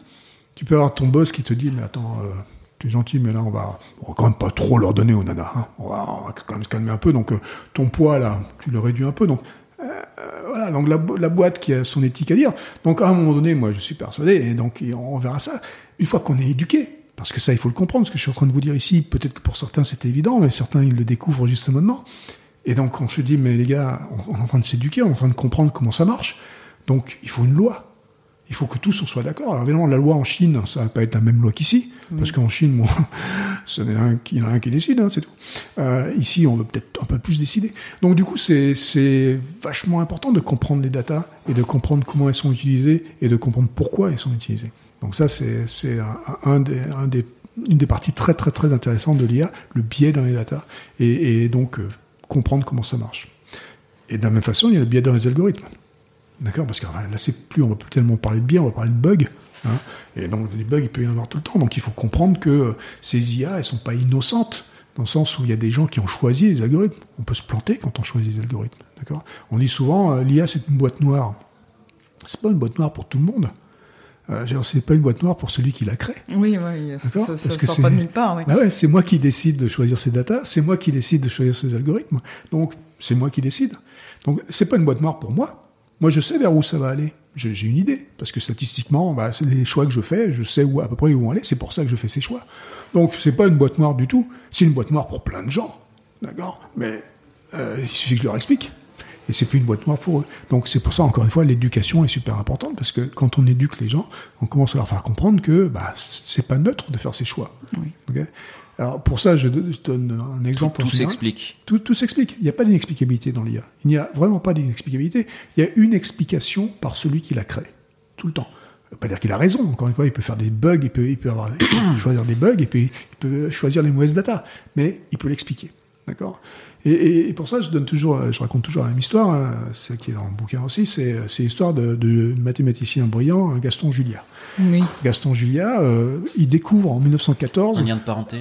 Ah bah oui, c'est grand grand oncle. et, et, donc euh, le gars, il découvre en 1914 les fractales. Enfin une équation, une équation qui s'appelle les fractales. Alors pour les non-ingénieurs, les fractales, ça veut rien dire. C'est une boîte noire. Hein. C'est un truc. Bon, c'est pas pour les ingénieurs, pour les mathématiciens surtout. En 1914, un mathématicien qui voit l'équation de la fractale, il est excité comme une puce parce que il voit le truc, il voit c'est un logarithme machin là. Quand il voit ça écrit, il voit immédiatement le, la, la propriété même de cette de cette équation. Euh, pour les autres, encore une fois, c'est une boîte noire. Jusqu'en 1955. 1955, Julia est prof à Polytechnique, il a un élève qui s'appelle Benoît Mandelbrot. Benoît Mandelbrot part aux États-Unis, il, va chez, IBM, un des premiers ordinateurs, il tape l'équation de Julia dans l'ordinateur, il appelle l'équation de Mandelbrot entre-temps, euh, et, et, donc euh, là apparaît à l'écran bah, la fractale. Et la fractale, cette fois-ci, c'est plus une équation, c'est un magnifique dessin, c'est une magnifique fougère. C'est une fougère, quand on regarde, à chaque niveau de la fougère, de la petite feuille de la fougère, c'est la même fougère. Et puis c'est la même fougère dedans, et puis c'est la même fougère. Ça s'appelle la récursivité, cette propriété qu'on n'avait pas bien compris quand on n'était pas mathématicien. D'accord? Et maintenant, en 1955, à partir du moment où on voit le dessin, tout le monde comprend ce que c'est la récursivité. Des fois, il faut le refaire avec la boîte de vache qui mais c'est la même chose. D'accord? Donc, ces, technologies, ces, nouvelles choses qu'on invente, qui sont à un moment donné des boîtes noires que pour, euh, enfin pour une majorité, et pas une boîte noire, transparente pour, euh, pour euh, très peu de personnes, et ben petit à petit, à force d'éduquer, on arrive à faire que tout devient transparent. Mais c'est compliqué. Encore une fois, il faut s'éduquer. Parce que la notion de, de, de, développement d'intelligence artificielle, ça demande des, puissances de calcul qui sont, énormes aussi. hein? Alors ça, c'est un autre problème qui pour moi est immense aujourd'hui. Je parlais du biais dans les datas. Euh, Il y a aussi un autre problème dont on ne se rend pas compte quand on fait, quand on fait de l'IA, c'est qu'effectivement, on utilise beaucoup, beaucoup, beaucoup de données. Hein, pour donner euh, une petite idée, euh, une des premières IA qu'on ait faites, qui soit des IA statistiques euh, dans la nouvelle ère, donc vers les années 2007, euh, grâce au big data, c'était une IA qui, qui était un reconnaisseur de chats. D'accord? Ça reconnaissait oui. les chats sur les images. Bon, c'est super, mais il fallait 100 000 images de chats, 100 000 images de chats pour, connaître, pour avoir un reconnaisseur qui reconnaisse à 98%. C'est quand même beaucoup d'images de chats, quoi. Hein, d'accord?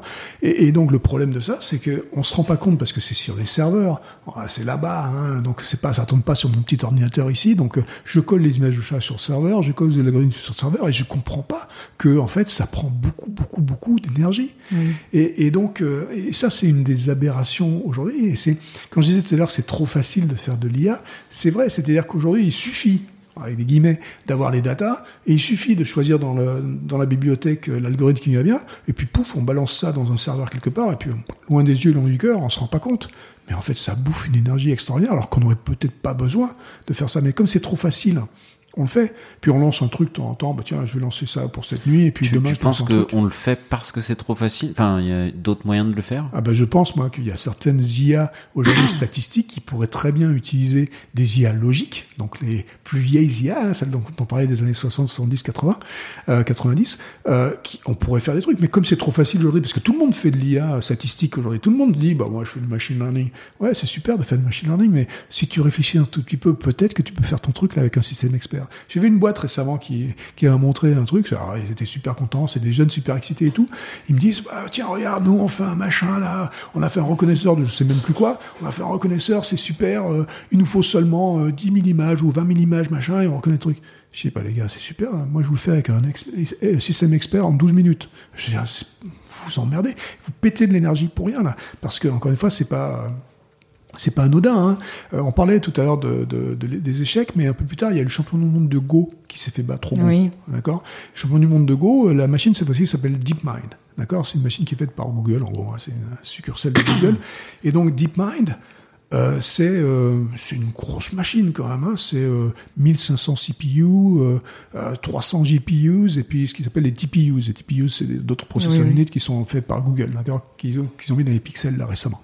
D'accord. Donc, euh, je veux dire, c'est 2000 ordinateurs le machin. D'accord. 2000 ordinateurs pour jouer au Go. 440 kilowatts. Oui, oui, 440 kilowatts pour jouer au Go. Ça fait pas autre chose, hein. Le gars en face, le coréen qui s'est fait ratatiner par la machine, lui, il a que son cerveau. Notre cerveau, c'est 20 watts. 20 000 fois moins. Okay et en plus, le petit coréen, il parle coréen. Donc il, il parle, il fait de la cuisine, il fait plein de trucs. Donc il faut comprendre que là, on est en train de rentrer dans des aberrations écologiques. Donc on rentre dans des aberrations de data, comme on disait tout à l'heure avec les, le biais. On rentre dans des aberrations écologiques aussi, euh, quand on commence à, à demander à avoir trop de power, trop de puissance qui sont utilisées pour ces IA. Tu, tu penses Bah- que ça, ça va se heurter à une contrainte euh, Ah bah, je pense que vous physique, avez- enfin l'IA et les usages, ce qu'on va retrouver dans la vie réelle va se Comme, comme je vous ai dit tout à l'heure sur la réglementation de, de, de data, il va falloir réglementer les usages de l'IA aussi, euh, point de vue énergétique. Parce que vous avez peut-être entendu parler euh, de la planète. Ça va pas trop trop bien. Hein. On a des petits problèmes d'énergie en ce Ouais, moment. des- des- On a un petit problème en général. de- hein. Ouais, c'est un peu d'actualité tout de suite. Et puis on a de toute façon, on sait qu'on a aussi euh, des problèmes à relativement court terme de faire, euh, de pas avoir assez de ressources tout court.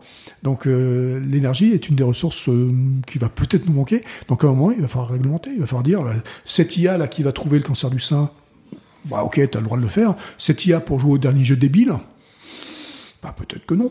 D'accord, donc mais ça.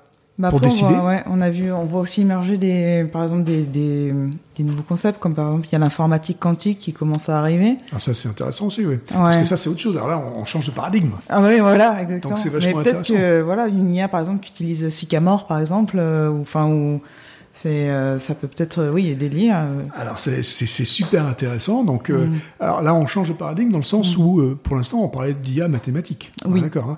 Donc on parlait d'IA mathématique qui était soit de la logique, soit des statistiques. Très bien.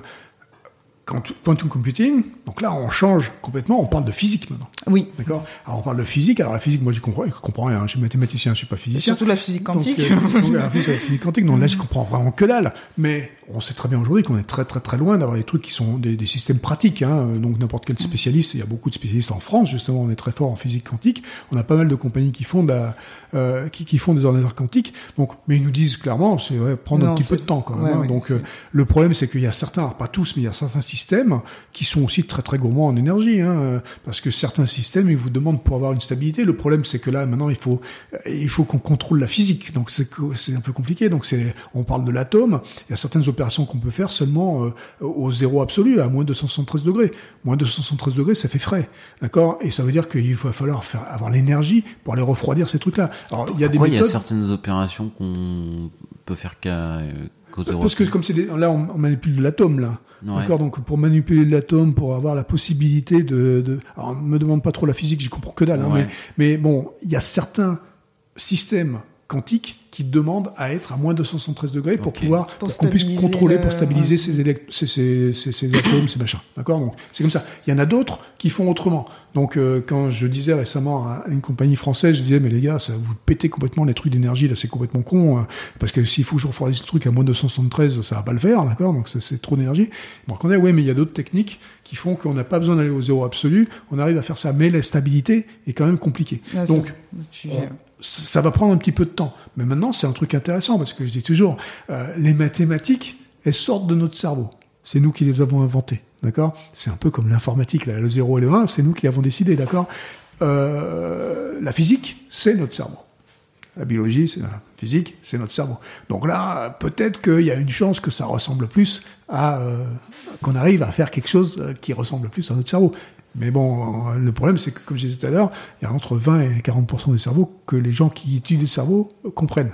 Donc, Ça demandait encore, ouais. encore un petit peu de temps aussi. Pas Mais demain, ceci ouais. dit, euh, l'approche physique, l'approche biologique d'une IA peut peut-être se rapprocher d'une IA qui sera, elle, générale. Donc, euh, quand je dénonce l'intelligence artificielle qui n'existe pas, cette intelligence artificielle générale qui n'existe pas, c'est en utilisant les méthodes mathématiques. Les autres, j'en sais rien, et de toute façon, je serai pas là pour le voir. Donc c'est ouais, pour toi c'est pas tout de suite ça. hein, Oh, non, non, ça, on est à des mm, longtemps. Et, et du coup si on parle un peu de euh, bah, de small data, euh, Alors, avec, avec les, c'est un contournement pour justement. euh, Alors, il faut trouver, comme on disait tout à l'heure, on a un problème. D'accord? De toute façon, on a un problème parce que l'énergie n'est pas infinie. D'accord? Donc il faut qu'on trouve des solutions qui vont faire que bah, on va pas euh, juste utiliser le truc parce qu'on peut l'utiliser. C'est un peu ce qui se passe aujourd'hui. Mais aussi aussi euh, l'anti-innovation. Hein, euh, L'innovation, ça se fait en contrainte. C'est quand on a des problèmes qu'on invente des trucs. D'accord? Et là, ici, comme il n'y a plus de contraintes dans l'IA, parce que c'est trop facile, comme je disais tout à l'heure, donc on fait péter le truc et on, on, on réfléchit pas. Donc là, moi, je dis, bah, les gars, on est quand même, regardez, bah, ça va pas trop bien se passer si on continue comme ça. Donc, essayons de trouver, d'autres solutions.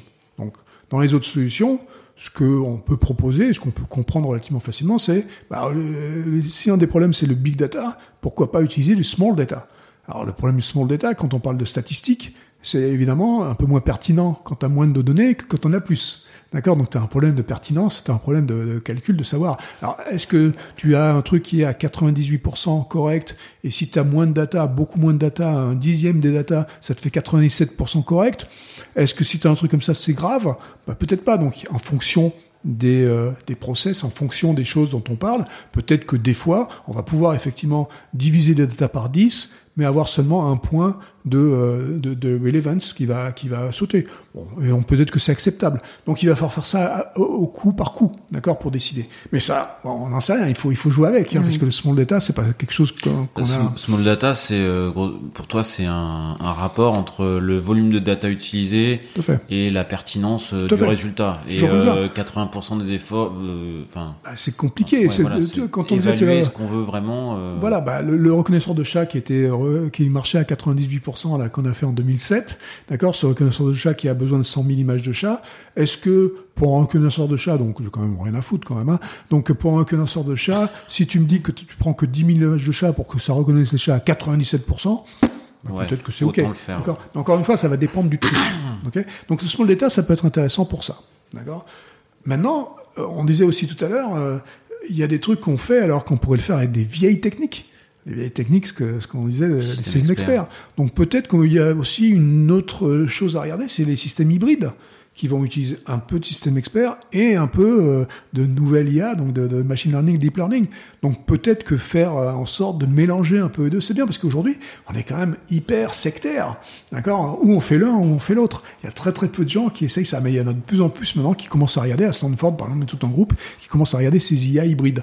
Donc ça, ça peut être intéressant aussi parce que par définition, si tu as une IA hybride, ça veut dire que tu auras beaucoup moins de data à utiliser, d'accord? C'est toujours dans l'optique de moins de data. Après ça, il y a un autre truc qui est aussi rigolo à regarder, qui est aussi un peu euh, driven, euh, qui, est aussi un peu porté par le small data. C'est au lieu de faire un achat centralisé là dans ces data centers qui bouffent beaucoup beaucoup d'électricité, pourquoi pas le faire On dit on the edge. Donc euh, de faire à la comment à la pas à la source mais à la périphérie.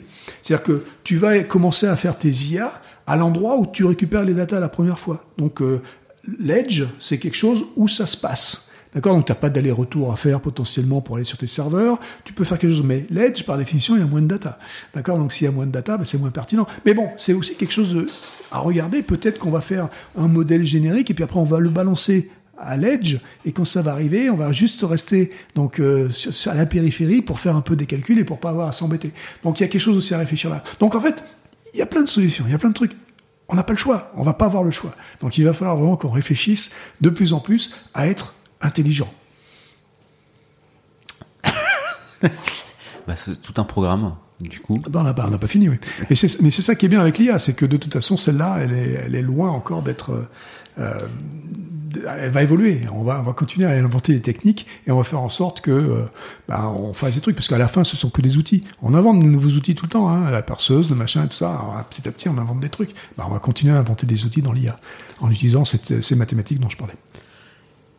Luc, ça aurait, ça aurait pu presque être un mot de la fin. Il va falloir euh, continuer à réfléchir à être intelligent. Et je crois que tu avais une contrainte euh, pas loin de 15h30. Il nous reste donc du coup euh, bah, quelques minutes pour, pour peut-être les deux trois dernières questions. Euh, et on aurait aimé t'en poser beaucoup plus en fait. on Ah oui, complètement.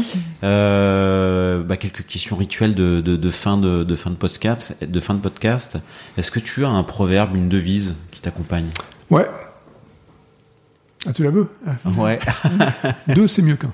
Deux, c'est mieux qu'un. Est-ce que tu as euh, un chiffre euh, qui t'accompagne? Je pense que vous l'avez déjà. Neuf. Le 9, ok. Et un nombre? Ah ouais, mais celui-là, euh, il faut lire le bouquin. Ah. Ok. Eh bien, on, on, on conseillera le, bah, on conseille le bouquin euh, à tous les auditeurs qu'on mettra en référence. Et je serais pas étonné que ce nombre commence par 17 Mhm. et se termine par également un 9. Et euh, est-ce que euh, tu as euh, un surnom? Un surnom? Ouais. Je crois pas. Je, je sais, non, je crois, je crois pas. J'espère pas. Je sais pas, j'en sais rien. Non. Non, très bien. Est-ce que, euh, allez, avant de poser la, bon, la dernière question en général que, que, que je pose, c'est euh, est-ce que euh, il y a une dernière question, il y a une question que je t'aurais pas posée que t'aimerais que je te pose? Non, mais je pense qu'on a quand même abordé pas mal de choses. Hein. On, a, Oui. on a parlé euh, les, les trucs qui m'intéressent vraiment en ce moment, c'est cette histoire d'éducation. D'accord, je veux vraiment que, bah, à travers de podcasts comme ça, à travers de n'importe quelle intervention, allons demander déjà aux gens qui comprennent quelque chose au lieu de demander à n'importe qui. Donc ça, c'est important. Euh, et puis, euh, éduquons-nous avec les Yann Lequin. Les... Quand on a des, scientifiques en France qui sont bons en IA comme on les a, je veux dire, Yann Lequin a eu le prix Turing, quand même, c'est pas n'importe quoi. Hein, c'est le prix Nobel d'informatique, en gros. Hein. Et bon, c'est un, un de ceux qui a remis euh, en euh, à la mode euh, l'IA, ce deep learning, d'accord, dans lui dans les années 90. Donc, euh, allons parler à ces gens-là, écoutons-les et, euh, et faisons en sorte de s'éduquer et de comprendre au, au lieu de soit bannir le machin, soit se précipiter dans, dans, dans ces choses qui sont pas forcément les bonnes solutions. Est-ce que tu me laisseras encore deux questions ou pas? Bien sûr. ouais. Alors du coup, moi j'ai une question qui, en, en tant que manager, en, en tant qu'entrepreneur, euh, manager d'un lab de recherche, manager euh, en tant qu'entrepreneur de start-up, et puis soudainement être propulsé avec euh, dans une grande entreprise et 250 personnes sous sous soi, c'est pas les mêmes métiers, c'est pas les mêmes contraintes. Euh, Quelles difficultés t'as rencontrées Est-ce qu'il y a des vraies différences en tant que manager ou responsable? Est-ce que Pour moi, ça change rien. Donc, euh, en fait, euh, dans les grosses compagnies, c'est plus compliqué pour moi que dans les petites, parce que, bon, par définition, le groupe est plus grand. Mais ce qu'on essaye de créer, ce que j'ai toujours essayé de créer dans, dans toutes les boîtes dans lesquelles je suis passé quand elles étaient un peu grosses, c'est de recréer des startups.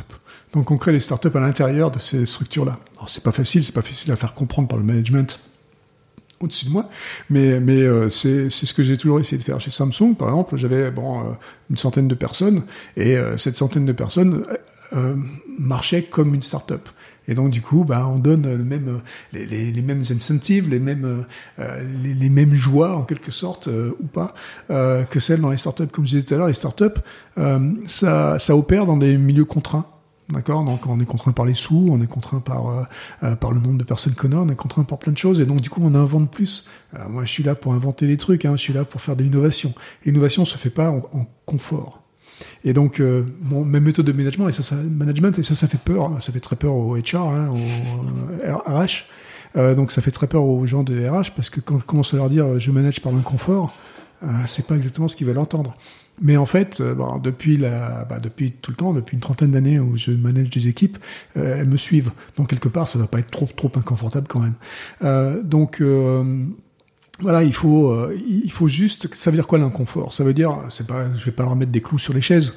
Euh, l'inconfort, ça veut dire que on, on va regarder euh, avec des yeux différents dans des équipes complètement euh, multidisciplinaires. D'accord? Et donc avec les yeux, bah, euh, que ce soit même euh, multiculturel, hein, c'est ça qui m'intéresse. Moi, et avoir des femmes dans les équipes aussi, ça m'intéresse parce qu'avoir que des équipes de mecs, c'est pas rigolo. Avoir le prisme de, regard d'une femme, le regard d'un ergonome, le regard d'un psychologue, le regard de gens différents qui sont pas des gens qui ont, sont comme moi ingénieurs, bah, ça m'intéresse parce que euh, on va trouver des trucs. Ce prisme va faire en sorte qu'on va regarder les trucs différemment. Et donc, en les regardant différemment, on va peut-être trouver quelque chose de différent. Et c'est ça qui fait l'innovation.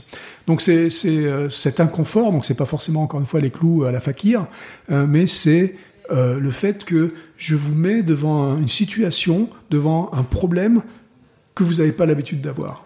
D'accord? Ou, ou, euh, euh, je dis à un psychologue, je te mets devant un problème d'informatique. Je dis à un informaticien, je te mets devant un problème de psychologue. D'accord? Et ça, ça m'amuse. Ça, c'est rigolo. Bah, impeccable. Bah merci beaucoup. Merci beaucoup. Je... Et merci également euh, de ne pas avoir dérogé à la tradition. euh, euh, pour les auditeurs qui ne nous voient pas, tu as toujours, encore et toujours, une chemise fleurie que je n'avais pas encore vue euh, euh, sur ces photos. Donc, euh, elle est bien là. Elle est bien là et j'en ai plein. À très bientôt. Merci beaucoup, Luc. Merci Merci. beaucoup.